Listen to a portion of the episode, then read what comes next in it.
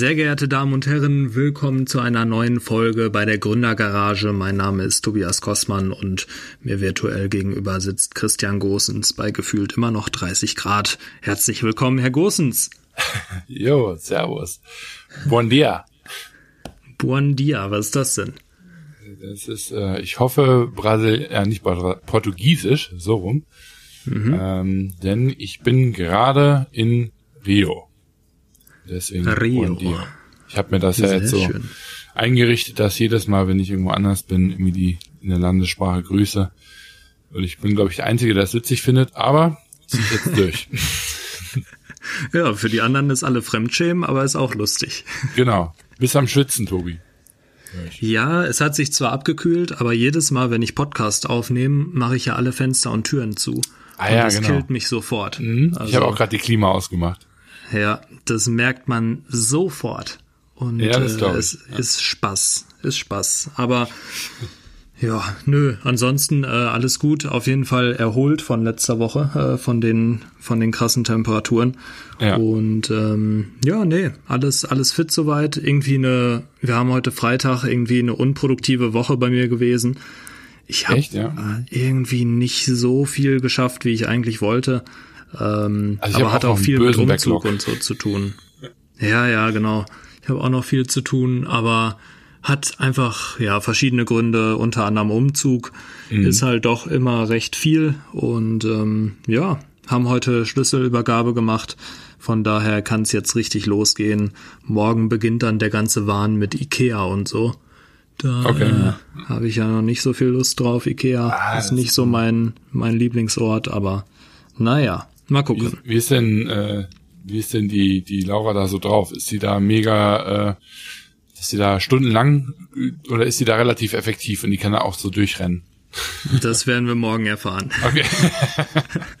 Weil das ist immer, also, das ist immer wichtig zu wissen, ne? ob man ja, also ja. die Scheuklappen aufsetzen muss und die Geheimtüren nutzen muss oder ob man da einfach so den, den langen Weg durchrennen kann, damit man zumindest in der 10.000 Schritte fordert am Ende des Tages. Aber, ja, also ich denke mal so Mittel. Okay. Wird so ein Mittelding bei uns. Ähm, ich bin eigentlich nur wegen dem Hotdog da. Also alles gut. Ja, nicht die Chatbula? nee, nee, die mag ich nicht so. Ah, das, okay, das, das ist nicht mein Ding. Nee, nee. Lieber, lieber so ein schöner Hotdog oder zwei. Die sind schon, das ist was richtig Feines. Ja, geil. ja, cool. Ja, und bei dir? Ja, ich ähm, weiß auch nicht, war äh, auch recht gestresst die letzten äh, paar Tage. Ich war ja die letzten zwei Tage in Marbella dann mal wieder und ähm, bin auch nächste Woche wieder da. Richtig coole Sache. Ähm, einige spannende Themen, auch von denen ich dann, glaube ich, auch bald mehr erzählen darf. Ähm, mhm. Und wir hatten gestern Abend witzigerweise noch so einen kleinen Krimi, weil ähm, ich jetzt, wie gesagt, für ähm, Lufthansa eben nach Rio geflogen bin und Rio ist so einer der letzten Flüge zusammen mit Sao Paulo und Buenos Aires, die immer am Abend rausgehen. Und mhm. momentan durch irgendwie Wetter, durch Tower, durch, keine Ahnung, Abfertigung, ähm, bleiben regelmäßig die Maschinen abends stehen, weil Punkt 11 Uhr ist ja Schicht im Schacht am Frankfurter Flughafen. Ah, okay, und, ja, ähm, stimmt. Genau, der Kapitän kam also gestern schon in den Briefingraum rein und sagte, okay, Leute, wir müssen wirklich gucken, dass wir pünktlich vom Hof kommen. Ähm, und dann kam es, wie es kommen musste. Ähm, ist irgendwie bei, bei einer, bei einem Triebwerk ist irgendwie so ein, ähm, Ventil irgendwie mehr Flüssigkeit rauskommen, als eigentlich rauskommen sollte. Und dann hat man da echt last minute die, die Techniker noch gerufen, die dann da wirklich alles gegeben haben und über Funk da im Minutentakt durchgefunkt ähm, haben, so nach dem Motto, ja, zwei Minuten noch, ja, noch eine Minute. und dann sind wir wirklich um, ähm, um 59 oder um 58 sind wir dann hoch und ähm, haben dann echt wirklich ähm, um 48 wirklich auf der Startbahn dann das, das Go vom Tower bekommen. Und das ist, in, die sind, sind in Frankfurt wirklich echt richtig krass drauf, weil wenn du quasi 58 Minuten oder also ne, 22.58 Uhr und 30 Sekunden hast, dann lassen die dich da nicht mehr starten. Also nicht nur 23 Uhr, sondern wirklich auch schon eine Minute 30 vorher bei der 747, weil die mhm. quasi eine Minute 30 braucht, um von der Startbahn abzuheben. Ja, ja, ja. Und das war schon echt der Hammer. Und die, ich glaube, Sao Paulo war noch hinter uns. Und die haben anscheinend dann noch irgendwie eine Sondergenehmigung über drei Ecken bekommen, dass die dann noch um 23.03 Uhr dann starten durften. Aber das ist wirklich immer wieder ähm, spektakulär und ähm, die bleiben regelmäßig stehen, diese Maschinen. Da kann man sich dann eben vorstellen, wie groß dann da der, der Unmut ist, ähm, sowohl in mhm. der Firma als auch natürlich bei den ähm, Passagieren. Und ähm, das ist immer spannend, weil wir dann quasi gar nicht wissen, ja, sind wir jetzt morgen am Strand oder nicht? Ja, kann ich mir vorstellen. Witzige oder ja eher stressige Situation, vor allem für die Fluggäste natürlich, ne? Ja gut, davon wusste halt keiner, dass es wirklich so knapp war. Ne? Das äh, wird dann natürlich immer ähm, quasi wirklich nur dann erwähnt, wenn man äh, quasi schon fast wieder auf kurz mal umdrehen ist, ne? weil mhm. ähm, man da natürlich einfach Panik ähm, vermeiden möchte. Ne? Die, die Leute freuen sich auf ihren Urlaub, die wollen natürlich auch weg. Ähm, und wenn man dann natürlich sagt, ja, wir wissen noch nicht so genau, ne? ist kommunikativ, glaube ich, nicht ganz so stark. ja, kommt nicht so gut. genau. Nee, nee, also von dem her äh, gut viel zu tun. Ich habe, wie ich eben gesagt habe, riesen Backlog auch. Sprich, wenn wir hier durch sind, äh, kann ich noch nicht zum Strand. Ich muss noch ähm, einiges an E-Mails abarbeiten. Ähm, und sobald es sich dann bei uns in Deutschland, ich meine, wir haben ja fünf Stunden Zeitverschiebung, dann Richtung Abend nähert, werde ich dann auch hier wohlverdient dann ins Wochenende gehen können. Und das ist wirklich schön. Mhm. Das ist wirklich schön. Ich habe ja erzählt, dass ich letzte äh, Woche, letztes Wochenende in Berlin war. Mhm. Ähm, gibt jetzt nicht so viel Spannendes zu erzählen, aber ich wollte einen, einen Lifehack äh, mit euch oh, allen ja. teilen. Und zwar ähm, habe ich ja erzählt hier von wegen, ich kann im Zug nicht wirklich was machen und habe dann, wie Einfach angekündigt, nee, Podcast gehört. Und ah, zwar ja. irgendwie auch, weiß ich nicht, fünf Folgen am Stück oder so. Ja. Dann bei fünf Stunden Fahrt. Und äh, mittlerweile höre ich Podcasts nur noch auf 10 bis 20 Prozent schneller. Ah, also okay. mhm. du, du musst mal einfach die Geschwindigkeit ein bisschen hochschrauben. Ja. Ähm, und so hab rausgefunden, so bis 20 Prozent, also 1,2-fache Geschwindigkeit, da, da ist noch so angenehm, ne? Da ist ja. nicht so, dass du dich mega anstrengen musst oder sowas, ähm, sondern kannst noch gut zuhören und ähm, kriegst halt alles mit, aber du sparst halt einfach sozusagen ein paar, paar Minuten mhm. ähm, bei jedem Podcast und auch diese ganzen unnötigen Pausen, die teilweise da weggemacht werden. Oder ja, und die dann da, fällt die einem auch vor allem erstmal auf, wie lange man, wir auch zwischendurch auch Pausen machen. Ne? Ja, genau, richtig. Ja. Das fällt und, mir auch immer ähm, wieder auf, wenn ich das nachhöre, dann nachher. Ja, ja, ja. Auf jeden Fall höre ich nur noch ähm, auf 1,2-facher Geschwindigkeit Podcasts. Das geht eigentlich mit allen richtig gut. Mhm. Und ähm, es sei denn, du hast teilweise als Interviewpartner so Models oder so, mhm. weil die können halt labern ohne Ende, ne? Also die, ich habe letztens hier von von OMR mit Toni Gahn. Echt, aber der war doch gar nicht so schnell, oder? Aber teilweise hat die, hat die aber richtig gerappt an so ein paar Stellen, ne? Also da, da hattest du das Gefühl, die, die versucht hier vor irgendwas zu flüchten, so schnell wie die gesprochen hat. Und äh, da musste ich dann teilweise doch ein bisschen runterschrauben, das, weil das war anstrengend. Da musstest ja. du dich dann richtig konzentrieren. Aber sonst mega gut. Du hast das Gefühl, du bist irgendwie mega produktiv, weil du weißt, du weißt so, ich spare gerade hier fünf Minuten. Ähm, und äh, ja, das, das ist wirklich angenehm. Also muss ich wirklich sagen, irgendwie sind die meisten Podcasts angenehmer, wenn du sie schneller hörst. Ich kenne sogar auch schneller vorbei mehrere, sind, die, die es sogar bei 1,5 hören. Unseren. Boah, das ist schon krass. Ja, ja. Das ist schon krass. Ja. Also da muss er ja wirklich in Slow Motion reden, damit du da noch alles verstehst. Aber ja, das ist mir dann auch zu anstrengend. Das sind auch, glaube ich, die, die irgendwie in einer Minute drei Seiten lesen. Ähm, ja, ja. Da, da muss ich auch sagen, also ich lese ja kein Buch, weil ich jetzt hier der Produktivitätsking äh, werden möchte, ähm, sondern ich lese ja meistens ein Buch, um mich irgendwie weiterzubilden oder eigentlich am häufigsten einfach um ähm, ja so ein bisschen auch zu entspannen und wenn ich mich dann also, ne, so möglichst effektiv lesen wollen würde, dann hätte ich immer so im mhm. Hinterkopf und ne, habe ich jetzt mein halte ich mein Tempo hier und das ist irgendwie nee, da nee. Mhm. Dann vergisst du eher noch, no, no. was du gelesen hast. Das ja, ist, total. Das also das komisch. stresst mich auch voll. Also ich bin ja, auch ein ja. langsamer Leser. Äh, ich kapiere das sonst auch nicht. und äh, von dem her, ja, das äh, auf jeden Fall.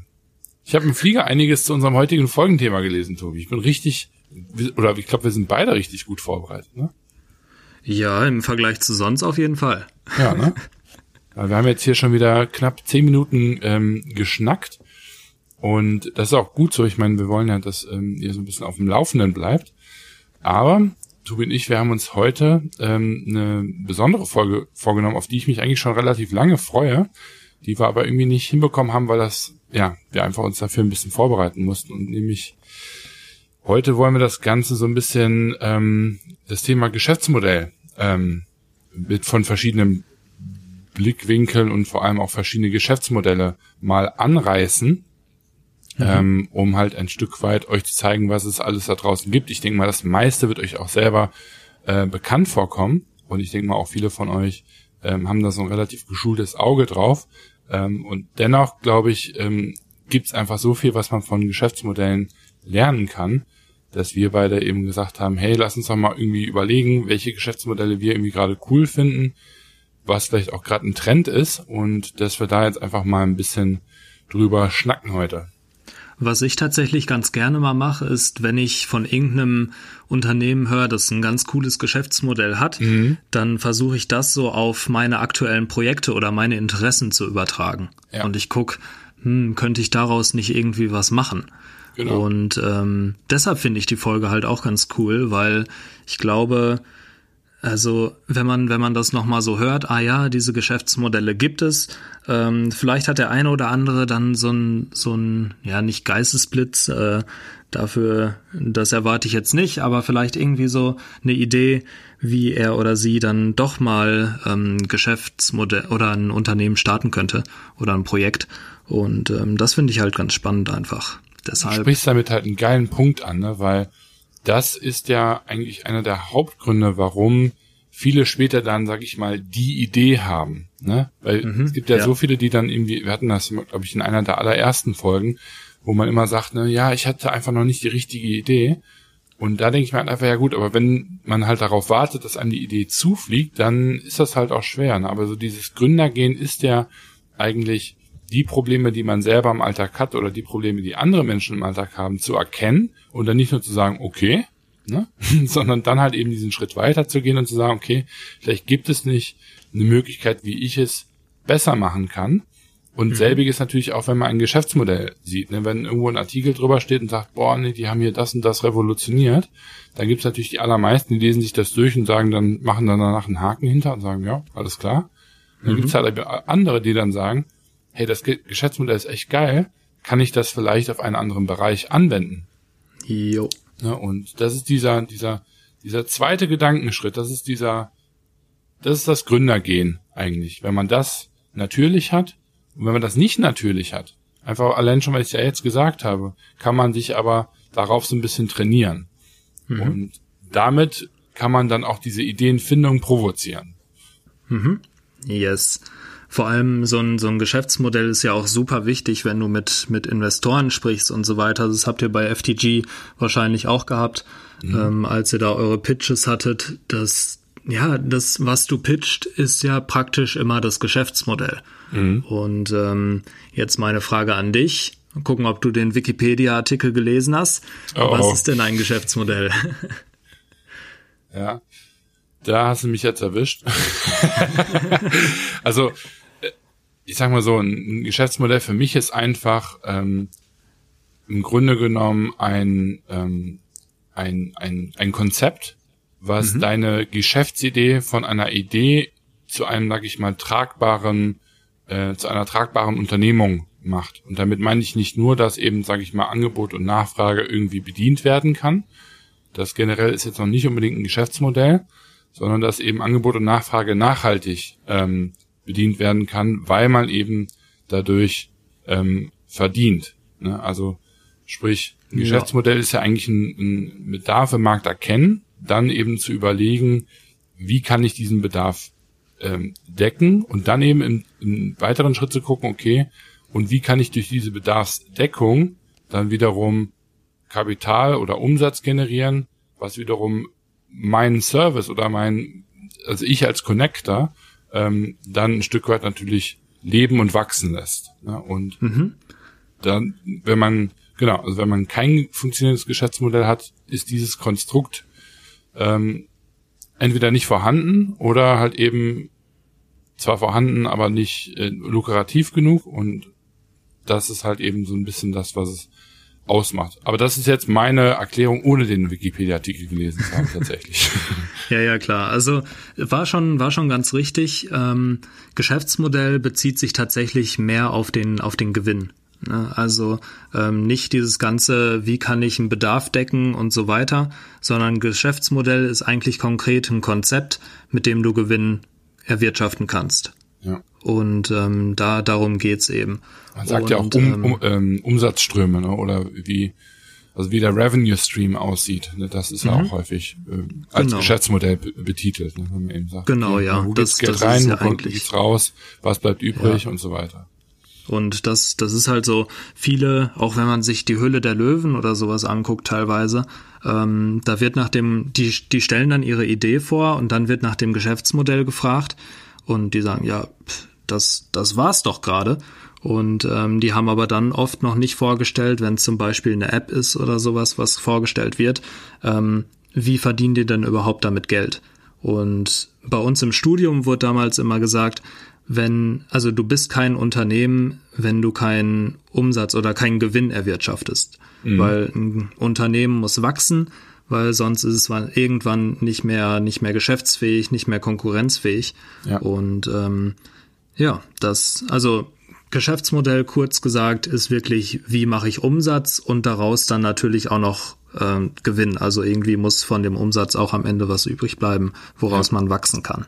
Und ich, ich fand das total spannend, als ich vor einem Jahr ungefähr oder anderthalb Jahren ähm, in, in der Social Impact Lab in Frankfurt aufgenommen worden bin, ähm, mhm. habe ich zum ersten Mal auch gesehen, ähm, ja, wie, wie wenig Geschäftsmodell Thema ist bei sozialen Gründern. Ne? Weil die halt eben wirklich sagen, ich habe ein Problem, ich habe eine Lösung und das mache ich.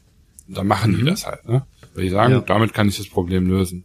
Ähm, und was denen eben aber ganz häufig fehlt, ist dann eben zu überlegen, okay, ist ja cool, dass ich jetzt eine Lösung zum Problem gefunden habe, aber dann eben zu schauen, okay, wie kann ich daraus jetzt aber auch ein Modell bauen, dass ähm, ich nachher halt ähm, auch Umsatz darüber generieren kann, beziehungsweise dann irgendwie natürlich das Ganze auch aus, ausbauen kann, weil dann heißt es dann eben häufig, ja, okay, wo kriegst du denn dein Geld her? Ja, von, von, von Geldgebern, okay, alles klar. Und wie ähm, bekommst du dann selber Geld rein? ja, von Geldgebern. Und das ist halt kein, ja.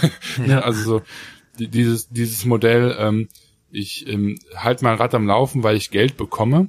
Und dann halt mhm. aber quasi in der zweiten Phase auch zu sagen, ich halte mein Rad am Laufen, weil ich Geld bekomme. Das ist ja dann halt eben kein funktionierendes Geschäftsmodell. Ja, schwierig. Das ist dann eine NGO oder etwas anderes. Ne? Ja, ja, ja. Das finde ich immer spannend, weil für mich so dieses ganze Social Entrepreneurship ist ja eben genau diese Kombination aus, ich habe ein soziales Problem oder ne, einen sozialen Konflikt und ich möchte den quasi unternehmerisch lösen. Dann habe ich das mhm. Problem gelöst und ich baue ein Unternehmen auf. Mhm. Und das ist ja eigentlich die ähm, das, das Modell, was man eben forcieren möchte eigentlich. Genau. Zumindest, und selbst, selbst ein Non-Profit-Unternehmen, selbst ein Non-Profit-Unternehmen braucht ja einen gewissen gewissen Rücklauf. Ich meine, Non-Profit ist ja ein Geschäftsmodell am Ende. Ja, genau. Ja, ja, ja. An sich das, schon. Das Geschäftsmodell ist dann nämlich kein zu sein. so. Zumindest aus einem jetzt rein kapitalistischen und äh, unternehmerischen Sicht. Mhm. Gehen wir doch mal, gehen wir doch mal in die Arten von Geschäftsmodellen, die es so gibt. Ähm, mhm. Was, was ist denn so eins, das dich gerade viel beschäftigt? Äh, viel beschäftigen tut mich tatsächlich irgendwo, dass äh, diese ganzen Abo-Modelle, deswegen habe ich das auch mhm. hier ganz ähm, oben hingepackt, weil man einfach ganz klar gerade sieht im, im, im Markt selber, dass so alles irgendwie abonisiert wird. Ja, also ja. so alle sämtliche Dienstleistungen, die oder nicht Dienstleistungen, aber irgendwie Produkte, die man vorher, sag ich mal, per Einmalkauf gekauft hat, werden mhm. immer mehr in Form von ähm, Abos jetzt rausgegeben. Sei es eben hast Software. Ja, das ist ne, Software wie, wie Adobe zum Beispiel. Ne, da ja. hast du früher 350 Euro für gezahlt für Photoshop. Und wenn du dann nach zwei Jahren neues Photoshop rauskam, musst du dir das dann wieder kaufen. Und mittlerweile zahlt man das ja monatlich. Ähm, aber auch so Sachen, ich habe gestern auch drüber nachgedacht, selbst wenn man jetzt in Saturn reingeht, ne, auch diese ganze Finanzierungsthematik, die ja dort ähm, ist. Ich meine, klar, das ist jetzt nochmal so ganz leicht ein anderes, ein anderes Ding. Ähm, aber auch da, man sagt jetzt eben nicht mehr, ne, kauf die Waschmaschine, sondern mhm. da wird ja auch immer mehr forciert, so dieses, kauf die Waschmaschine und finanziere es zu null Euro, ne, also zu, zu, oder zu null Prozent Zinsen vielmehr. Und da ja. kann man dann eben sagen, das Geschäftskonzept wäre rein theoretisch eigentlich ein Kredit, ein Darlehen. Dadurch, dass es aber null Prozent Zinsen hat, ist es eigentlich vielmehr einfach eine, eine ein Leasing, ein, ein Abo, ein Finanzierungsmodell, ähm, wo man den Leuten eben sagt, ne, die kaufen sich eben die Waschmaschine, finanzieren die zwei Jahre lang ab und wenn die zwei Jahre vorbei sind, dann kommt die nächste Waschmaschine oder das nächste Produkt. Ne? Und mhm. ähm, das ist schon echt der, der Wahnsinn. Ich wollte mir auch eigentlich in der Vorbereitung hier eine Liste machen von den Abos, die ich gerade habe. Aber wenn ich das mental bei mir im Kopf durchgehe, da kommen einige zusammen und ich bin da weit über 100 Euro, die ich im Monat nur für Abos ausgebe. Ja, ja. Kann ich mir vorstellen, gerade auch im, im Business-Bereich tatsächlich.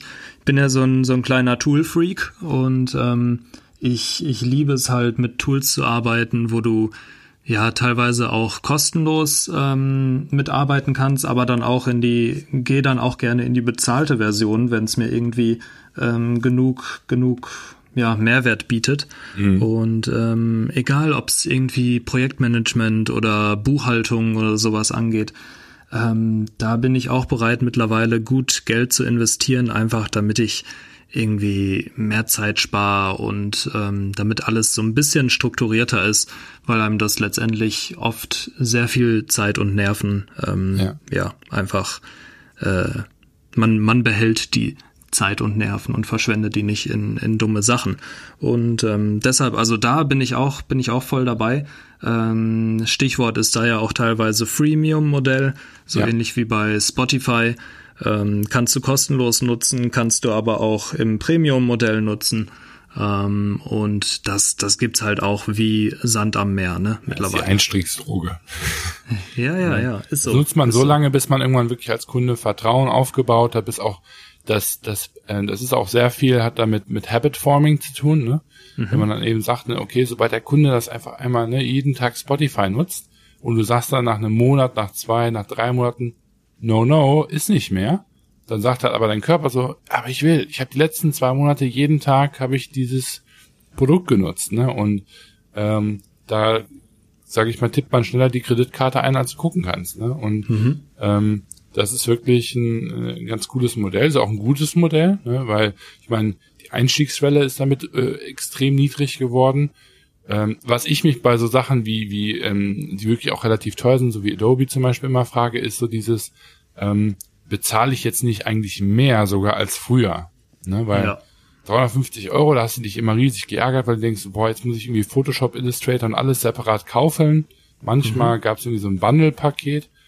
Ähm, und jetzt kriegt man das Ganze, ich glaube, für 30, 35 Euro im Monat. Und wenn man Student ist, ein bisschen günstiger. Und da denke ich mir dann halt einfach, okay, ist ja schön, dass man jetzt quasi keine Updates mehr kaufen muss, aber man zahlt halt einfach auch echt einen richtig guten Betrag. Und ich, bei mir gibt es auch so Monate, da benutze ich Illustrator jetzt zum Beispiel nicht so viel. Mhm. Und trotzdem zahle ich aber halt die Gebühren. Ne? Und, ja. und ähnlich eben auch bei, äh, bei Spotify und, und Co. Ähm, Natürlich ist der, der Wert viel, viel höher als, ähm, ähm, ja, dass man wirklich ernsthaft überlegen würde, das wieder ähm, zu, zu kündigen. Aber ähm, ich glaube schon, dass das ein, ein Geschäftsmodell äh, Revolution jetzt war in diesen Bereichen, wo das eben vorher ähm, reines Verkaufsmodell war, ähm, mhm. dass, dass da jetzt schon wirklich ein Unternehmen einfach auch stabiler geworden sind. Ne? Ja, genau. Ich würde ich würde hier auch gerne den Begriff Software as a Service einfach mal einwerfen, mhm. weil das die letzten Jahre halt in aller Munde war. Ist ja Adobe praktisch. Ja. Du hast eine Software, die du mieten kannst. Und ähm, ja, ich denke mir auch teilweise, wenn ich schon weiß, dass ich diese Software eigentlich gern für die nächsten drei bis vier Jahre ähm, nutzen würde, ja. dann wäre dieser einmalige Kaufpreis auf jeden Fall günstiger, als wenn ich das jetzt über drei, vier Jahre miete. Ja, und du würdest ähm, ja auch nicht irgendwie dein dein Adobe jetzt jedes Jahr oder so, sag ich mal, neu kaufen, selbst wenn die eine ja, neue ja, Version eben. rausbringen. Also es ist genauso wie beim Handykauf, ja. Da überspringt man ja auch meistens eine Generation, wenn nicht sogar zwei. Mhm. Ähm, aber auch da, ne, ich meine, äh, was ist passiert? Früher hat man sich Handys gekauft, ich weiß noch sehr gut. Ähm, meine Mutter hat mich damals für bekloppt erklärt, als ich ein Handy für 300 Euro haben wollte. Ne? Mittlerweile mhm. kosten die Dinger äh, äh mehr als 1000 und da natürlich dann irgendwann zu sagen, dass man das Ganze als ähm, ja als monatliche Rate eben macht im Handyvertrag selber, also auch da ähnliches Konzept wie, wie in Saturn und Co. Ähm, das ist schon wirklich ähm, eine, eine, eine coole Sache irgendwo, ähm, aber erhöht auch gefühlt so ein bisschen den Druck, finde ich. Mhm. Ja, finde ich, finde ich auch irgendwie. Mir gefällt das teilweise nicht so ganz. Aber ähm, mal mal aus einer aus einer Business-Sicht nochmal.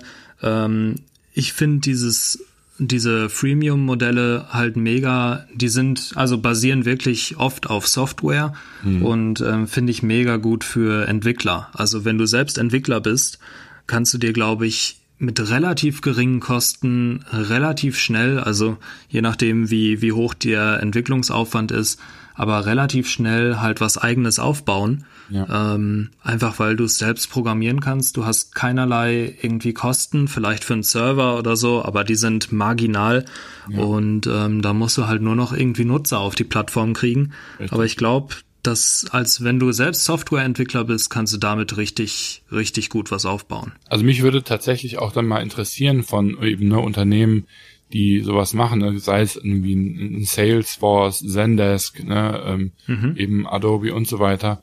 Ähm, mich würde wirklich mal interessieren, wie so deren ähm, ähm, auch, sage ich mal, ähm, Ausgabensplit ist. Ne? Also wie viel geht jetzt wirklich in die Entwicklung des Produkts, ne? Also wie viel äh, ist, sag ich mal, die, die, die COX, ne? Cost of Goods Sold. Ähm, wie viel geht irgendwie ähm, ins, in die Customer Acquisition Cost, ne? Ähm, und, und wie viel ist vielleicht auch irgendwie Maintenance oder sowas in, in der Richtung, ne? Und weil, ja, am Ende ist es halt hoch skalierbar. Ähm, und, und das Schöne ist halt irgendwie, also rein systemtechnisch ist mir das ja egal, ob ich jetzt einen Kunden oder, oder tausend habe. Klar, ich brauche vielleicht irgendwie einen größeren Server, ähm, mhm. eine bessere äh, Leistung, aber ja, ich sage jetzt mal, die Ausgaben, die man dafür hat, die sind ja wirklich sehr überschaubar. Und ja. ähm, da würde mich tatsächlich wirklich so mal interessieren, okay, wie ist so, also deren Balance Sheet würde ich mir gerne mal angucken tatsächlich, ne, um so ein bisschen zu verstehen, okay, hinter, wie sieht das hinter einem Freemium-Modell aus? Ich bin mir fast sicher, bei börsennotierten Unternehmen kann man da sogar ganz gut reingucken in einfach mhm. die jährlichen ähm, äh, Publishings von den von den Zahlen, um einfach zu verstehen, okay, weil ich glaube, Freemium ist in sehr sehr vielen Bereichen eben sehr ähnlich, zumindest wenn Software basiert ist. Sprich, wenn man eben selber darüber nachdenkt, ein Freemium-Modell aufzusetzen und in seinem Businessplan nachvollziehen möchte, welche Kosten man vielleicht auch berechnen möchte oder muss, dass man sich da einfach wirklich anguckt, weil ähm, da gibt es wahrscheinlich tolle Beispiele, die eben relativ transparent auch die Zahlen sogar ähm, veröffentlichen. Auf jeden Fall. Ähm, ich kann dir aber sagen, Großteil sind einmal Mitarbeiterkosten natürlich. Ähm, du musst vor allem, was du eben auch mitskalieren musst, ist dann der Support oft. Genau, also ich wollte halt sagen, relativ großes Support. Die Frage ist ja, was machen die Mitarbeiter? Ne? Machen die mhm. machen die Mitarbeiter das Produkt besser? Halten die Mitarbeiter das Produkt am Laufen? Also dann wären es eher so variable operative Kosten. Ähm, ne? Oder halt eben sowas wie äh, Kundenbetreuung und oder und dergleichen. Mhm. Ne? Genau. Kundenakquisition sogar. Und ja eben, und ein großer Teil ist wirklich Marketing, ja. weil meist bei diesen, bei diesen Services ist es so, dass der Kunde erst nach einem gewissen, nach einer gewissen Zeit profitabel wird. Ja. Das heißt, ähm, zum Beispiel, ich habe letztens einen Podcast gehört mit einem E-Mail-Marketing-Provider ähm, und da ist es so, dass die Nutzer ungefähr nach, ich glaube, drei Monate war es, mhm. werden die erst ähm, profitabel. Ja. Das heißt, die haben irgendwie Kosten von einem Nutzer von 70 Euro oder 70 Dollar ja. oder 100 sogar. Also wirklich ein bezahlender Nutzer kostet die 100 Dollar. Ja. Und das Geld kriegen die halt innerhalb von zwei, drei Monaten dann wieder rein und ab dann wird er profitabel. Ja, und das ist halt deshalb hast Thema. du halt relativ hohe Upfront-Kosten, was das Marketing ich, ich wollte gerade sagen, also man muss halt sehr liquide dann auch, auch häufig sein, weil ähm, mhm. man da eben dann eben nicht sofort diesen, ne, ich verkaufe mein ganzes Produkt, sondern ich kriege immer nur so peu à peu. Und dann ist halt eben, ne, also angenommen jetzt hier bei der, bei, bei Adobe, wenn man jetzt wirklich hier in Photoshop nimmt, ne, früher 350 Euro, dann hast du vielleicht irgendwie, sagen wir mal, 50 Euro in die Custom Acquisition Cost gesteckt und wenn der Kunde dann Ja gesagt hat, dann bekommst du 350 Euro Cash und dann im Optimalfall ist der sofort profitabel. Ne? Mhm. Jetzt ist es halt so, dass die quasi immer noch 50 Euro in die Customer Acquisition Cost ähm, wahrscheinlich stecken werden. Ähm, aber der Kunde für den ersten Monat vielleicht sogar gratis ähm, dann eben Kunde ist, ne? den zweiten mhm. Monat dann irgendwie mit äh, 20 Euro anfängt und dann, ne, wie du eben gesagt hast, kann das eben sein, dass du erst im Monat 4, Monat 5, nachdem du den Kunden angefangen hast zu akquirieren, sprich Geld ausgibst, dann auch die Kohle erst wieder zurückbekommst. Ne? Genau. Und ähm, da spricht man dann häufig in den Volksmund über das Thema Runway. Ne, da ist dann eben so Sachen wie Burn Rate und der Runway von, von den Startups, die solche äh, Modelle haben, super, super wichtig. Also da musst du eine richtige ähm, Cash Cow haben, damit das funktioniert. Oder du hast extrem niedrige Customer Acquisition Kosten. Ne? Vor allem musst du da echt gut planen, ähm, ja. weil das passiert dir ganz schnell, dass das Geld ausgeht, genau, bevor also es wieder reinkommt. Hochskalierbar, ne? Wirklich ein Wahnsinnswachstum ist damit möglich und auch ein sehr schnelles Wachstum, aber eben auch ein sehr kapitalintensives Wachstum, wenn man jetzt nicht ein absoluter Marketing-Gott ist und sehr, sehr niedrige Customer Acquisition Costs hat. Genau. Yes. Ja, was haben wir noch? Du hattest das so schön aufgeschrieben. Ähm, Business Asset Light Model. Ich wusste nicht, dass es so heißt. Äh, ich weiß auch nicht, ob das der offizielle Begriff ist. Aber ja, ich weiß auf jeden Fall, was du meinst. zumindest. Also okay. ähm, ist wirklich, das gibt es. Ähm, ist ganz witzig. War wurde total gehypt, glaube ich, so im letzten Jahr, vorletztes Jahr war das so viel in der mhm. Presse, wo es ja. einfach darum geht, ne, die die heute weltweit größten Unternehmen besitzen nicht mehr das, was sie eigentlich verkaufen. Ne? Mhm. Ähm, Beispiel ist, so hier Flixbus genau. zum Beispiel. Die haben, glaube ich, einen Bus. Ähm, der, die anderen sind alle irgendwie mit Partnern und so weiter verknüpft. Ähm, einen Bus müssen sie, glaube ich, haben, damit sie als Busunternehmen in Deutschland anerkannt werden. Und ähm, genau, der Rest gehört denen halt eigentlich nicht, obwohl sie es verkaufen. Ja. Und ja. ähnliche, ähnliche Sachen sind Airbnb, ähm, Uber hattest du aufgeschrieben, auf jeden Fall. Genau. Ähm, fällt dir noch was ein? Ähm, meine Fitnessidee. ja, richtig, ich, genau. Ich davon hatte, kannst du gerne mal erzählen. Ja, das ist ganz cool, weil ähm, ich, ich hatte, also da kommen wir nämlich genau in das Thema, was wir am Anfang erwähnt haben, ne? wenn du dann eben sagst, ey, ich finde dieses, also ich fand das einfach stark, weil man gesagt hat, so Uber, das ist ja der Wahnsinn, das ist das weltweit größte Taxiunternehmen, was keine Taxis besitzt. Ne? Mhm. Airbnb ist zwar kein Hotel, aber es ist das weltweit größte, sage ich mal, Apartment-Konsortium, was kein keine Apartments besitzt. Und dann habe ich gedacht, ja, das mhm. ist halt ähnlich wie dieses Abo Freemium sehr, sehr, sehr krass skalierbar, vor allem weil man da eben auch nicht in ähm, die Hardware groß investieren muss, sondern ist eben auch da eher ein Software ein Thema. Ähm, und das fand ich irgendwie spannend und ich habe mir dann gedacht, weil ich einfach so viel reise, was wäre denn, wenn es eine Fitnessclub-Mitgliedschaft gibt, die quasi mit bereits operativen Fitnessclubs ähm, arbeitet und die einfach kombiniert. Weil man hat immer das Problem, wenn ich jetzt in, in, äh, in Frankfurt im Fitnessstudio angemeldet bin äh, und ich bin da in einem guten Fitnessstudio, dann zahle ich irgendwie 100 Euro im Monat. So, und dann bin ich aber den halben Monat weg, weil ich gegebenenfalls einfach viel reise und ärgere mich dann immer vor Ort, dass meine Hotels oder ähm, eben die, die Fitnesszentren in der Nähe entweder zu teuer sind, die haben keine Tagespässe, ich muss das Fitnesscenter jedes Mal suchen, wo ich, wo ich bin. Und ich habe mir gedacht, was wäre denn, wenn man quasi die, die Premium-Luxus-Fitnesscenter dieser Welt ähm, unter ein Dach bringt ähm, und dem Ganzen, sage ich mal, ähm, ein Konzept gibt und dann einfach sagt, okay, wir machen ein extrem teures Abo-Modell, womit man dann eben weltweit in Fitnesszentren reingehen kann und was dann eben passiert, also das geht so Richtung ähm, Spotify und Netflix vom Konzept her. Ähm, mhm. Dann würde man eben sagen, pro Fitnessbesuch bekommt das Fitnesscenter, wo man eben reingeht, dann eine bestimmte ähm, eine bestimmte Summe als Tagespass ähm, gezahlt. Und ähm, da muss ich dann einfach gucken, ne, wenn das ist bei Netflix und Spotify eben auch ganz schön, wenn jetzt ein Nutzer 150 Filme jeden Monat guckt, dann zahlt wahrscheinlich Netflix mehr an die äh, Produzenten dieser Filme, als sie dann einnehmen über die 10 Euro, ähnlich jetzt natürlich auch bei Shopify, dann gibt es aber auch wiederum genügend Kunden, die weniger gehen. Ja, dasselbe Modell hat ja auch das Fitnesscenter selber. Ja. Ähm, die die Vielgeher, ähm, die werden im Grunde genommen finanziert oder abgedeckt von den Leuten, die wenig gehen und einfach nur angemeldet sind. Ähm, und das ist, das ist ein spannendes Konzept. Ich finde, es ähm, ist ein sehr risikoreiches Konzept, weil man eben am Anfang nicht genau weiß, wie viel konsumiert dieser Mensch eben. Mhm. Ähm, weil entweder verdient man ziemlich viel Geld, dann wird es dem Kunden aber auch irgendwann auffallen, weil er zahlt einfach viel.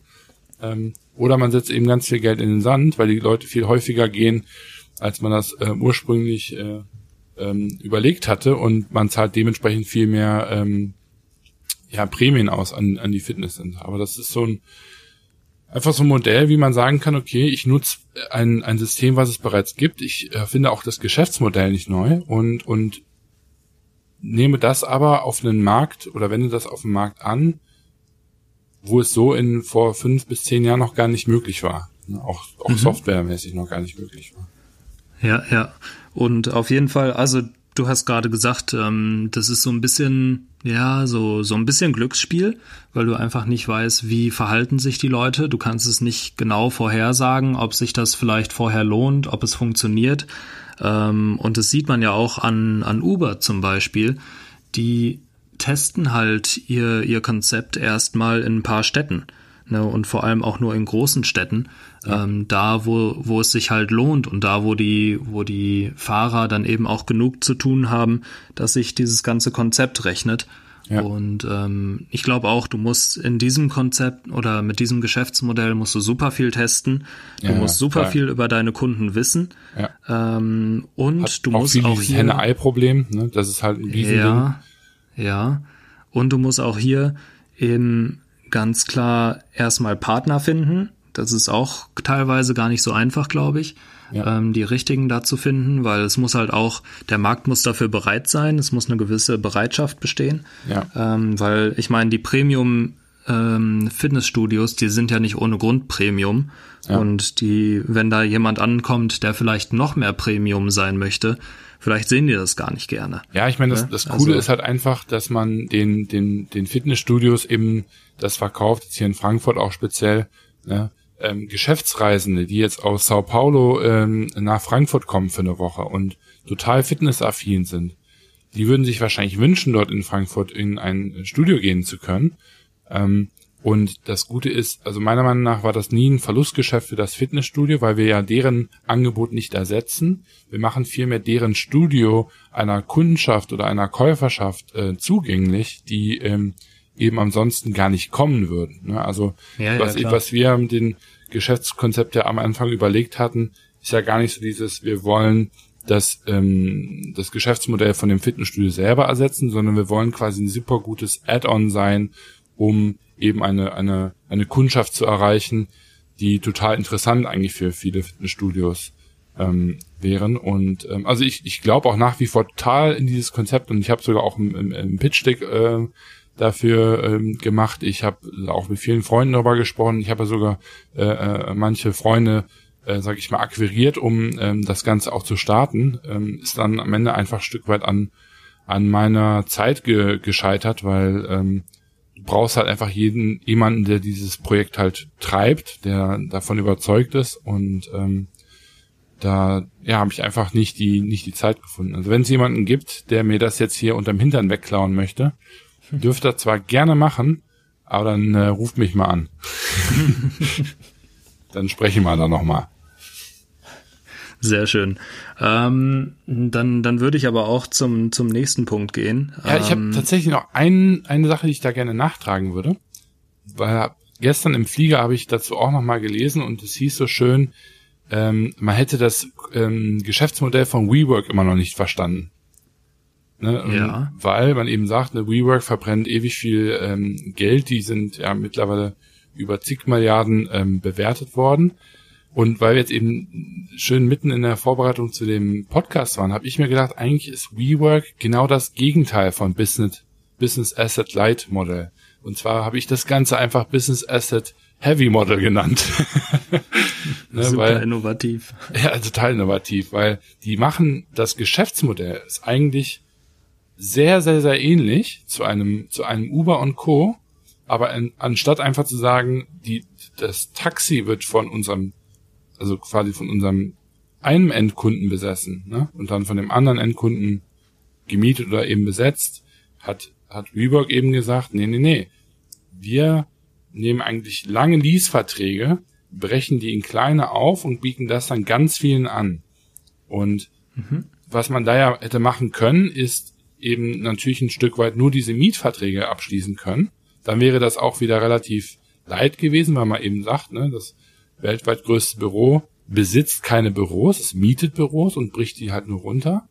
Ähm, aber jetzt mittlerweile macht Airbnb ja, äh, Quatsch, Airbnb, ähm, WeWork ja einen ganz großen Schritt in die Richtung, ähm, das weltweit größte Bürounternehmen besitzt Büros. und das halt in einem natürlich sehr, sehr kostenaufwendigen ähm, Geschäftsbereich. Ne? ja. Ich, äh, ganz interessant. Hier ist auch wieder Thema eben, ab wann, wann rechnet sich das wirklich? Ähm, die haben ja, was weiß ich, wie viel Millionen Verlust gemacht, glaube ich, mittlerweile. Und ähm, das wird halt auch so sein. Das wird sich wahrscheinlich erst in fünf Jahren oder sowas äh, lohnen für die. Wenn wirklich, überhaupt. weil dann, ja. ja, ja, weil dann die, die ganzen, ähm, ja, wirklich die ganzen ähm, Mieter so viel Geld reinbringen, dass die ganzen Kosten gedeckt sind. Ja, also WeWork ist, ist, ja allgemein wirklich, ein Riesenpulver. Wirklich kritisch. Ja, ja, sehe ich also, auch so. Da muss die Konjunktur nur runtergehen und wenn dir dann die Leute, die Mieter wegfallen und, und deine ähm, Besitztümer ähm, werttechnisch in den Keller rasseln, dann bist du halt als Unternehmen auch Fakt. Ne? Yes. Ja, das wollte ich aber nur noch mal anbringen, weil ich das eigentlich ganz witzig fand, dass man, dass es eben auch im Vergleich zu Light auch Heavy gibt, wo man wirklich richtig viel Geld reinbuttern muss. Ja, ja. Brauchst du auf jeden Fall viel Startkapital. Ähm, eine Sache, mit der wir uns auch schon relativ viel auseinandergesetzt haben, ist tatsächlich nicht ähm, Software as a Service, sondern Retail as a Service.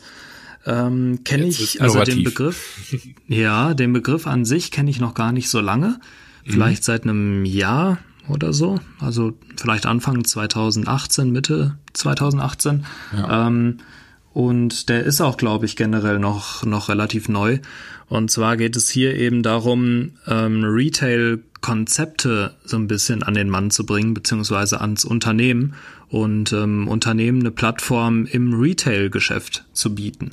Mhm. Ähm, das heißt, das Ganze passiert in der Regel offline, also mal nicht online.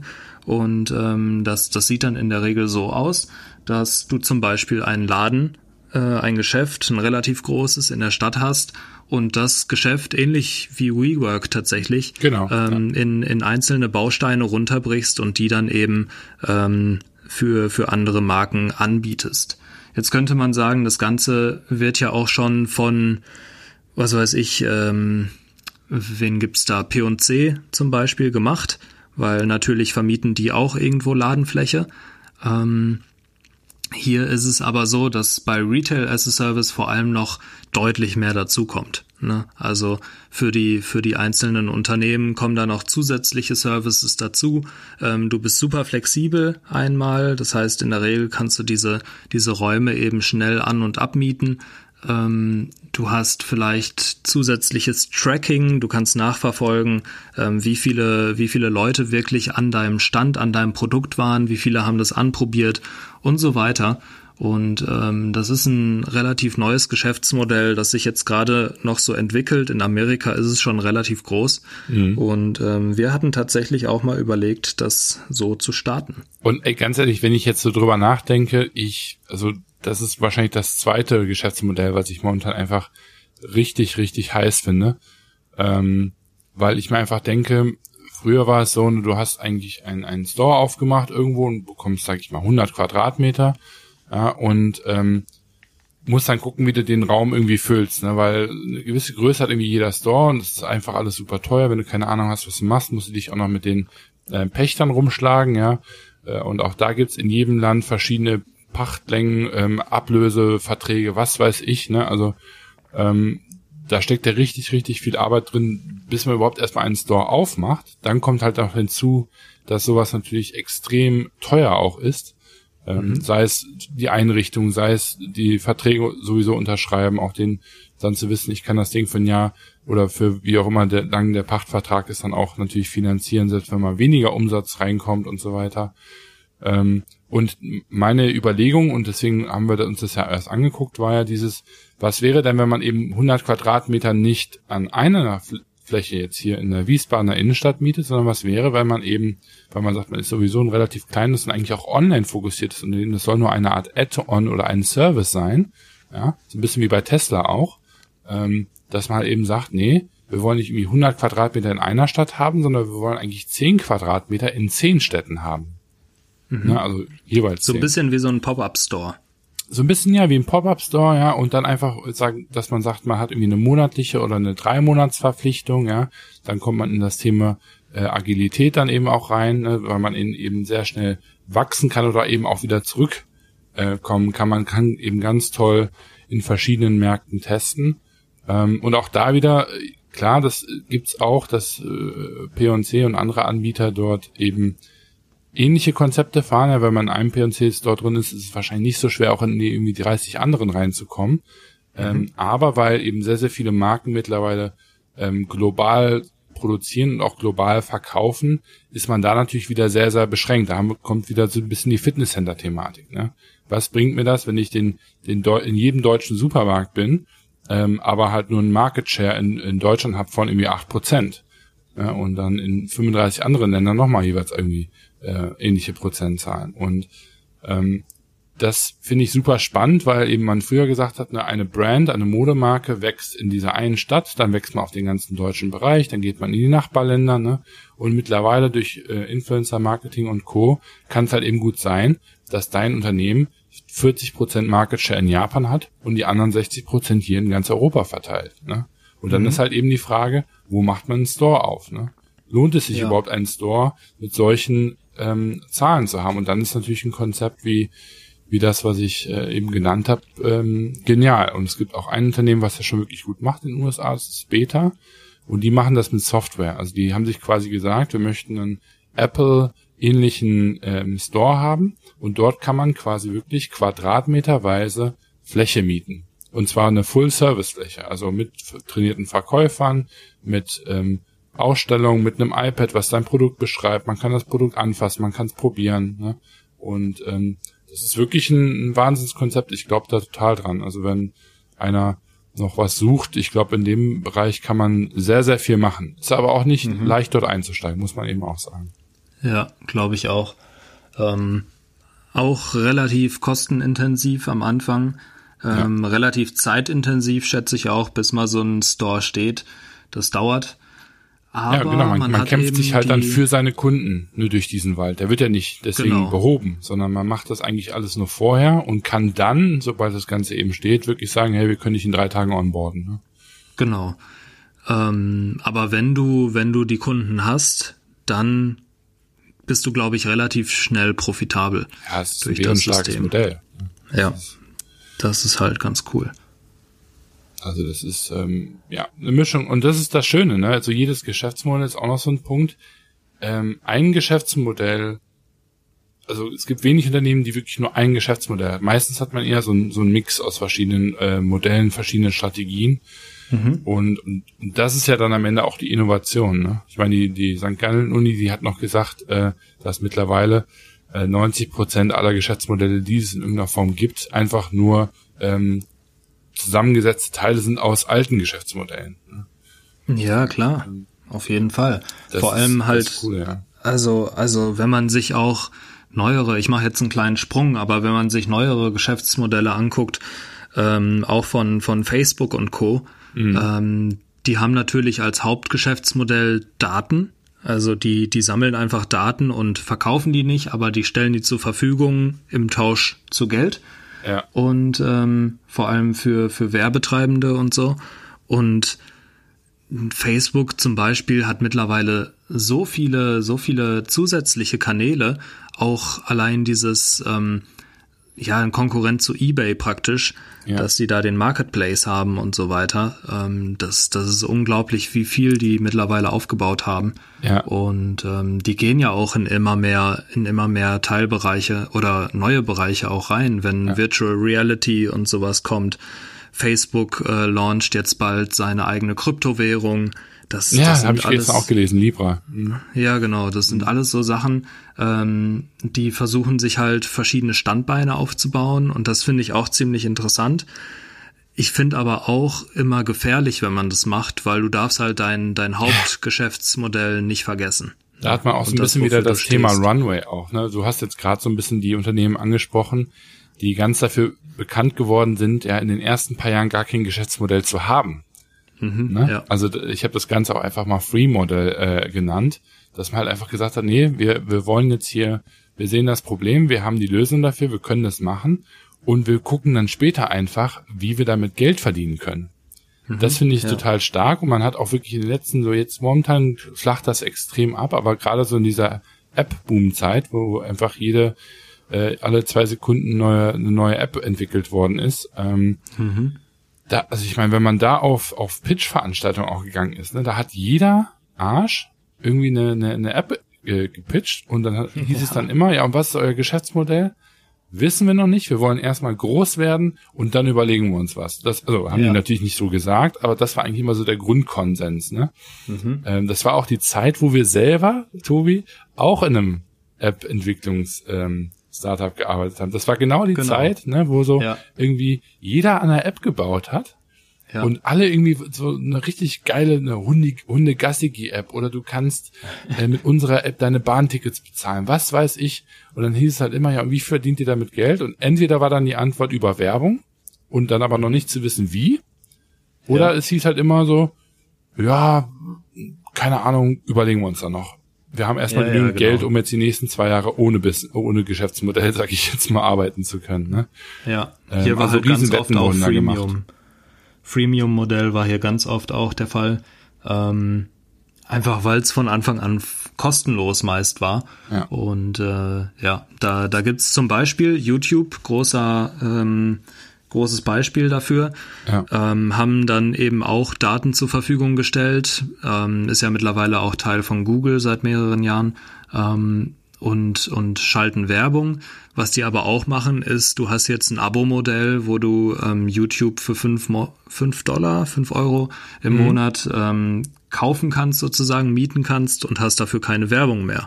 Ja. Und ähm, das gibt's auch noch gar nicht so lange, vielleicht jetzt seit diesem Jahr. Ja. Und äh, die, die finden auch, bisschen, immer mehr raus.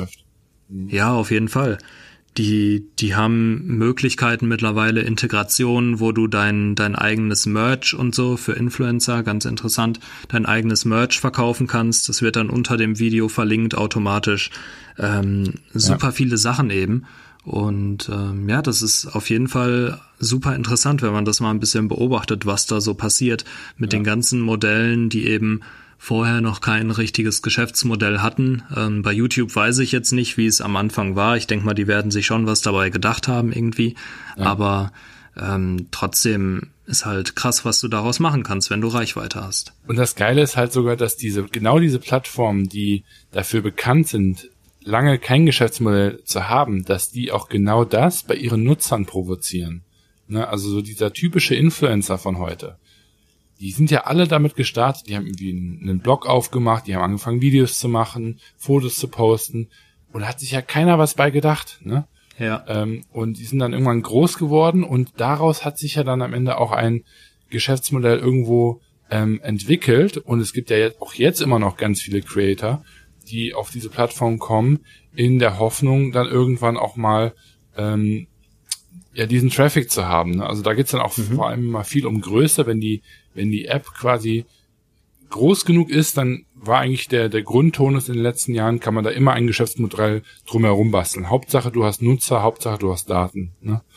Mhm. Und ähm, äh, das finde ich total ähm, total spannend, ne? weil das war ja ein, ein Riesenboom. Ich habe so das Gefühl, das flacht jetzt ein bisschen ab, weil irgendwie jeder sieht, okay, man kann nicht jede App nur mit ähm, mit Werbung ähm, als Geschäftsmodell dann irgendwie finanzieren ja. ähm, weil das einfach dann da auch nicht langfristig genug ist. Das funktioniert kurzfristig gut und deswegen finde ich YouTube's Move auch einfach echt ähm, bärenstark, dass man halt eben sagt, nee, ähm, wir sehen, dass immer mehr Leute sich auch diese Adblocker halt eben runterladen. Ähm, das ist ja dann auch wieder, ne, da entsteht dann aus YouTube wieder nochmal ein ganz anderes Geschäftsmodell, nämlich die, die dann deren Geschäftsmodell kaputt machen. Ähm, Mhm. Und ähm, da finde ich, das ist eigentlich ein, ein, smarter Move, dann zu sagen, okay, wir haben mittlerweile eine so gute Qualität auf unserer Plattform, wir sind mittlerweile so groß und haben eigentlich eine so eine tolle Reichweite, dass wir eben sagen, nee, wir machen daraus ein Paid-Model. Und also ich bin selber noch gar kein ähm, YouTube Premium-Kunde.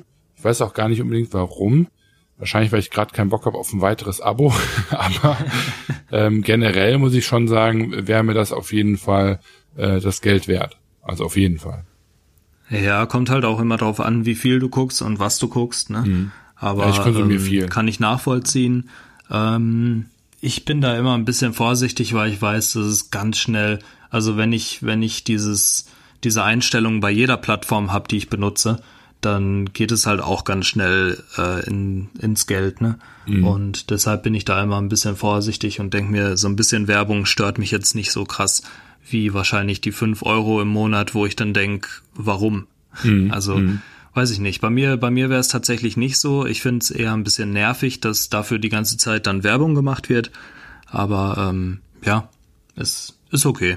Ja. Also ist halt ein smarter Move in dem in dem Sinne. Ähm, für mich ist es trotzdem jetzt nicht so interessant, dass ich das wirklich auch abschließen würde. Ja weiterer großer Trend, ähm, den ich auf jeden Fall auch noch nennen möchte, ist natürlich hier Sharing Economy. Ne? Ja. Ähm, ist ein äh, Geschäftsmodell geworden, ist aber natürlich auch einfach momentan absoluter Hype und ähm, auch zu Recht, finde ich, weil ähm, geht so ein bisschen auch wieder Richtung, ne, warum gibt's Abos, anstatt früher das zu kaufen. Ne? Man will einfach die, mhm. die Einstiegsbarrieren ähm, niedriger machen. Und was man da eben bei dieser Sharing Economy sehr gut sehen kann, es wird vor allem sehr, sehr, sehr viel gemacht in den Bereichen, die sonst eben sehr kapital- oder investitionsbedürftig sind. Ne? Also sprich Autos, Häuser, na, da wird jetzt immer mehr geguckt, ich teile mein Auto, ich teile mein Haus, ähm, ne, à la Drive Now, à la Car2Go etc. Ähm, da gibt's ja wirklich äh, einige, und was man und, und deren ich würde jetzt nicht sagen Geschäftsmodell, aber das Konzept dahinter ist ja, dass man sagt, okay, bei uns hast du diese Anschaffungskosten nicht, bei uns hast du die Verpflichtungen auch nicht, dich um die Geräte äh, zu kümmern. Und da geht's eigentlich dann auch wieder rein um das Thema Flexibilität. Ne? Ich selber bestimme, wann ich und wo ich was mache. Ne? Mhm. Also dieses, ne, man sagt ja immer, die On-Demand-Gesellschaft ist auch da wieder vertreten. Ne? Alles gibt's jetzt, äh, jetzt sofort und, und nicht erst, man muss sich das jetzt nicht mehr ersparen, sondern man kann sofort loslegen, ne, in fünf Minuten. Ähm, und ich habe das selber ja letztens erlebt, dass ich mir, mich hier bei Book and Drive angemeldet habe. Da bin ich fuchsteufelswild geworden, weil ich irgendwie nach zwei Stunden immer noch keinen Account hatte ne, und das irgendwie nicht mhm, ja. funktioniert hat, wo man halt dann denkt, so ne, früher hättest du zehn Jahre auf ein Auto gespart, um, um dann irgendwie deine Meetings mit dem Auto wahrnehmen zu können. Ne jetzt äh, scheiße den Customer Support zusammen, wenn, wenn die App in zehn Minuten nicht runtergeladen ist. Ne? Und das ist schon, äh, schon echt der Wahnsinn. Ja, geht auch tatsächlich so ein bisschen in die Richtung ähm, Business Asset Light Model, mhm, ähm, genau. so Richtung Uber und so, die machen sich das ja auch ähm, zunutze. Ja, auch ist WeWork. Ne? Vielleicht, also ja, wir, ja, genau. Wir holen das ist, Büro für dich und dann ne, kannst du dir hier dein, klein, dein kleines Zimmerchen mieten. Ja, genau. Es ist also auf jeden Fall auch da sieht man wieder, es sind Mischformen ähm, und Sharing Economy wird auch, glaube ich, noch mehr kommen. Ich bin gespannt, was da genau, weil ich glaube, das kann man auch noch weiterentwickeln und, ähm, und da noch neue neue Modelle rausfinden. Und was ich hier wirklich absolut äh, genial finde, also da muss ich sagen, dass, da bin ich ein großer Fan von. Also wenn man jetzt mal Drive Now und Car2Go als ähm, Exempel nimmt, ich meine, das sind Startups, die wurden gegründet, gegründet und dann hat man eben relativ schnell auf der Seite von den Autoherstellern gesehen, oh, da tut sich was im Markt und da wurde wirklich, muss man ja wirklich mal sagen, weil sonst hatet man immer darüber, ne, wegen die Taxiunternehmen hätten Uber erfinden müssen und so weiter. Ähm, mhm. Aber das ist eigentlich ein ganz schönes Beispiel, wo man eben relativ schnell sieht, also einfach auch schon, weil es so kapitalintensiv ist, also die Startups hatten ja gar keine andere Wahl, dass da immer viele Merger stattfinden mit den Unternehmen, die die ähm, Produkte, die dann nachher verkauft bzw. vermietet werden, dann eben herstellen. Ja? Und ja. das ist eigentlich eine schöne Entwicklung, dass man eben sagen kann, okay, ähm, BMW, Mercedes und Co., die verändern sich da insofern, dass sie sagen, okay, vielleicht ist die Zukunft nicht, dass wir unsere Autos verkaufen, sondern vielleicht ist die Zukunft, dass wir nur noch herstellen und dann eben vermieten. Ja? Und ähm, ja. das ist schon, schon wirklich interessant. Ja. Wenn du da auch guckst, wo überall die Deutsche Bahn ihre Finger im Spiel hat, ja. ähm, die ist bei so vielen Anbietern da einfach drin und stellt da irgendwie Netzwerk oder sowas ähm, mit oder Infrastruktur mit zur Verfügung. Das ist schon, ist schon nicht ohne. Also ja, was da für Partner, Partnerships dann eben entstehen, ähm, ist schon cool, ist aber auch notwendig einfach in dem. Ja, also sonst, haben, sonst würde es, glaube ich, diese Sharing Economy nicht so geben in dem Fall. Ich glaube, die haben auch einfach gemerkt, ne, so nach dem Motto, äh, uiuiui, unser Monopol wird hier immer mehr aufgehoben. Ähm, ne, wir müssen jetzt gucken, wie wir hier wieder äh, ein Stück weit unsere Schäfchen zusammenhalten. Und ja, ähm, wenn man eben so groß ist, dann kann man natürlich da auch mal eben einen, einen Fonds aufsetzen und natürlich da wirklich gut investieren. Äh, sagt sich jetzt so leicht, machen trotzdem viele Unternehmen nicht, ne? Aber ähm, mhm. ähm, das war schon äh, ein smarter Move irgendwo. Ähm, anderes Unternehmen, was es ja super gut macht, ist natürlich Axel Springer. Die haben eine andere Strategie, aber trotzdem sind auch die da natürlich in Deutschland weit vorne, mhm. ähm, wenn es darum geht, neue Geschäftsmodelle auszuprobieren ähm, und zu, auch zu validieren irgendwo. Ne? Und ähm, das ist schon schon wirklich ähm, ja echt ähm, ganz ganz cool. Ich hatte eine Sache, die ich, äh, wir haben ja noch tausend Punkte eigentlich hier, aber ich habe eine wirklich echt coole Anekdote und ich weiß nicht, ob du das kennst. Ähm, aber als ich jetzt die letzten Male in Äthiopien war, die haben auch noch mal ein ganz, also in Afrika ist ja das ganze Konzept Mikrodarlehen. Ist ja so wahrscheinlich eins der größten Geschäftsmodelle in äh, in Afrika, ne, dass man eben sagt, ja. dass das Banking dort funktioniert dort sehr, sehr viel über Mikrodarlehen. Ähm, aber, ist, und das ist eben das, das Witzige, wo das dann nämlich herkommt, ähm, es gibt quasi in vielen afrikanischen Völkern und auch in Indien ist das ein, ein Riesending, wo Großfamilien ähm, quasi selber Augsmoney machen. Schon seit hunderten von Jahren tatsächlich. Also eine Augsmoney ist ja dieses Konzept Geld von privat an privat. Mhm. Ne, von vielen an viele, sprich ich habe ich hab zu viel Geld, du hast zu wenig, alles klar, lass uns einen Deal machen, ich krieg Prozente mhm. ähm, und ich bin eine private Bank und ähm, was die in Afrika eben schon wirklich äh, lange, lange machen, ist, dass, dass, man eben sagt, okay, man hat irgendwie 15 ähm, Familien und jede Familie ähm, bezahlt 50 Euro jeden Monat in einen Topf ja, sagen wir mal zehn Familien, mit die Rechnung einfacher ist. Sprich, man hat jeden Monat eine Einkunft von 500 Euro. Wirklich ein ganz kleiner Betrag. Und dieser Betrag wird an Familie eins ausgezahlt. Im Monat eins. So, und die können sich dann damit irgendwie Getreide kaufen fürs Feld, die können irgendwie kleine Investitionen machen, sich Ziegen kaufen und so weiter und so fort. Ähm, mhm. Und haben damit sich quasi gegenseitig Ne? Also haben viele Menschen einen kleinen Betrag gegeben und zusammen ist es eben ein großer. Und die haben sich dann gesagt, okay, und das machen wir jetzt jeden Monat. Und im zweiten Monat ist dann Familie 2 dran. Sprich, mhm. in Monat 10 ist dann die, die letzte Familie dran und im Monat 11, wenn man das dann eben fortführen würde, ist dann wieder die erste dran. Und so hat eigentlich ja. jeden Monat quasi eine Familie die Möglichkeit, einen riesen Batzen zu bekommen ähm, und damit eben gewisse ähm, äh, Investitionen ähm, tätigen zu können. Und gleichzeitig ähm, ist für alle die Zahllast aber sehr niedrig, weil man eben wirklich nur diese 50 Euro Verpflichtung hat pro Monat. Okay. Und äh, das Konzept finde ich total geil. Also das, das machen die da ganz, ganz viel. Das ist riesig groß. Hm. Ähm, also es wird millionenfach wird das angewendet. Und das kann Krass. man halt eben mitmachen mit drei Leuten und das kann man machen mit 300 Leuten. Es gibt wirklich ganze Dörfer, die sich so quasi, also das ist deren, das ist ein ganzes Ökosystem steckt dahinter. Und, das ist echt ähm, interessant. Das ja. ist total cool. Ja. ja, ja. Also wie sich sowas dann natürlich wahrscheinlich auch entwickelt. ja, genau. Ähm, ja. Das, das ist halt echt spannend. Ich glaube, das geht auch vor allem in solchen, solchen Ländern einfach besser. Äh, auch in Afrika hast du, glaube ich, einfach eine andere Mentalität.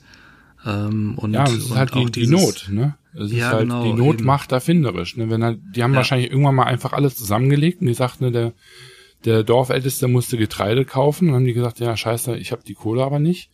Haben irgendwie alle da einen Euro hingelegt und gesagt, hier, komm, wir, wir helfen dir.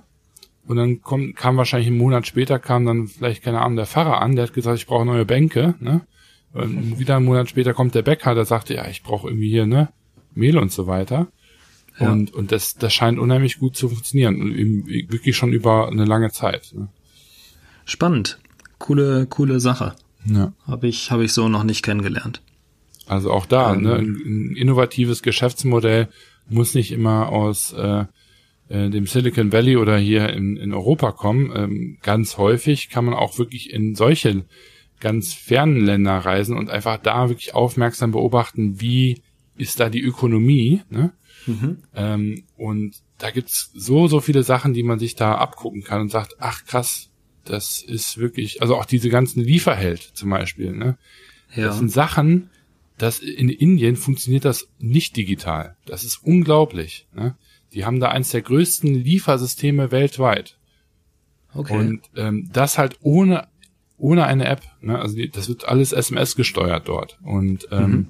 das ist total cool. Also wenn man wirklich mal reist und dich quasi aus der Unternehmerbrille anguckt, wie die Menschen dort leben und, und wie die Menschen auch eben ihre Sachen beschaffen, mhm. ähm, kann man auch, also auch da wirklich viel Inspiration bekommen. Ja, ist schon, ist schon spannend. Vor allem, also, wie du sagst, international gibt's, glaube ich, so viel, was man jetzt in Deutschland zum Beispiel noch nicht gesehen hat. Ähm, ja, wirklich, wirklich cooler Tipp. Ansonsten, ähm, also ich würde auch ganz gern so langsam zum Ende kommen wollen. Ja, es gibt halt Fall. halt natürlich noch, noch solche Sachen wie E-Commerce, ähm, also Handel generell ist natürlich auch ein Geschäftskonzept, äh, Geschäftsmodell, ähm, Dienstleistungen, all ja. diese, diese klassischen Sachen ähm, gehören natürlich auch dazu. Ähm, ja, wird, Wie heißen wird denn diese Content-Produkte nochmal?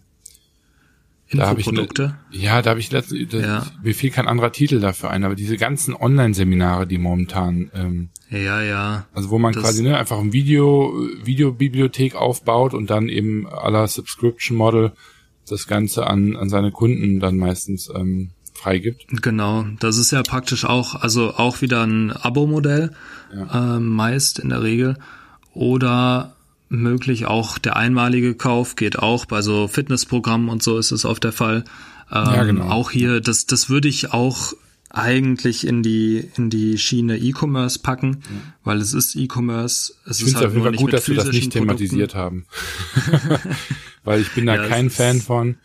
Da gibt es ja. so viel Schund in dem Bereich und ich habe vor allem das Gefühl, jeder, der heute ein Unternehmen aufbauen möchte und sage ich bei den sehr sehr einfachen und Least Resistance Weg gehen möchte, die machen halt das.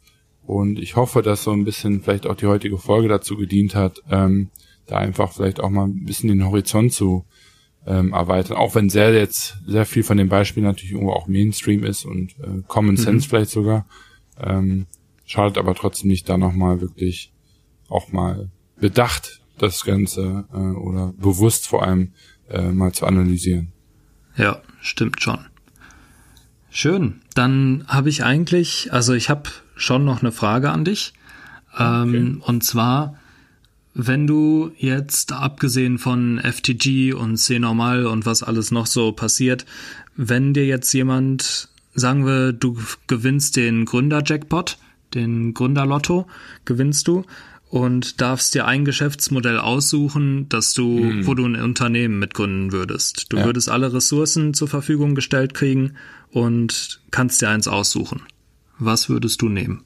Oh, das ist eine gute Frage. Hm.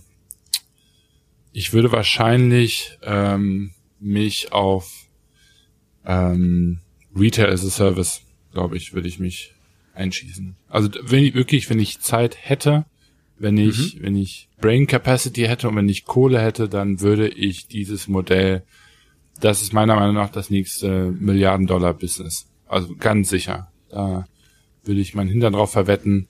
Und wenn das in drei Jahren der Fall ist, werde ich mich hier aus meiner eigenen Podcast-Folge äh, zitieren, aber äh, da verwette ich meine meine beiden Probacken drauf. Das wird das Geschäftsmodell ähm, der Zukunft für ähm, für Retail, ganz sicher. Ja, ja. Also ich glaube auch, das wird, das wird ein Riesending. Ähm, ich würde aber eher, also da wäre jetzt nicht so meine Leidenschaft hinter tatsächlich.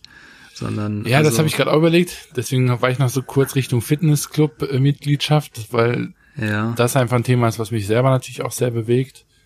Ähm, aber wenn ich jetzt unternehmerisch, würde ich sagen, ist natürlich Retail as a Service für mich attraktiver, ganz sicher. Ich habe tatsächlich super viel Spaß daran, abgesehen vom E-Commerce, das, das ist klar, mhm. aber ähm, das kann ich auch mit den, mit den aktuellen Kapazitäten. Ähm, du hast ja Bock auf Freemium, oder? Ja, tatsächlich. Also Software as a Service, mega. Ja. Ähm, Finde ich super spannend. Und tatsächlich auch dieses Datenmodell. Ähm, Finde ich auch ziemlich cool. Ähm, auch so ein bisschen, wenn man in die Richtung Gaming geht, weil mhm. ich glaube, Gaming wird noch ein Riesenmarkt in Zukunft. Ja. Ähm, das, das ist echt krass, was da für Summen fließen mittlerweile. Und ähm, auch allein so ein, so ein Spiel oder so zu entwickeln, so ein, so ein Handygame oder so, ja. äh, das finde ich so interessant, wie manche Firmen versuchen, da ähm, tatsächlich ein Geschäftsmodell daraus zu entwickeln, weil mhm. da ist es tatsächlich auch oft so, dass die am Anfang gar kein Geld verdienen, da erstmal hunderte tausend von, von Euro reinstecken müssen ja. und äh, dann gucken, okay, wie, wie machen wir jetzt überhaupt Geld? Ja. Ich glaube, das ist generell so eine so ein App-Problem und ähm, das ah, finde ich auch super spannend.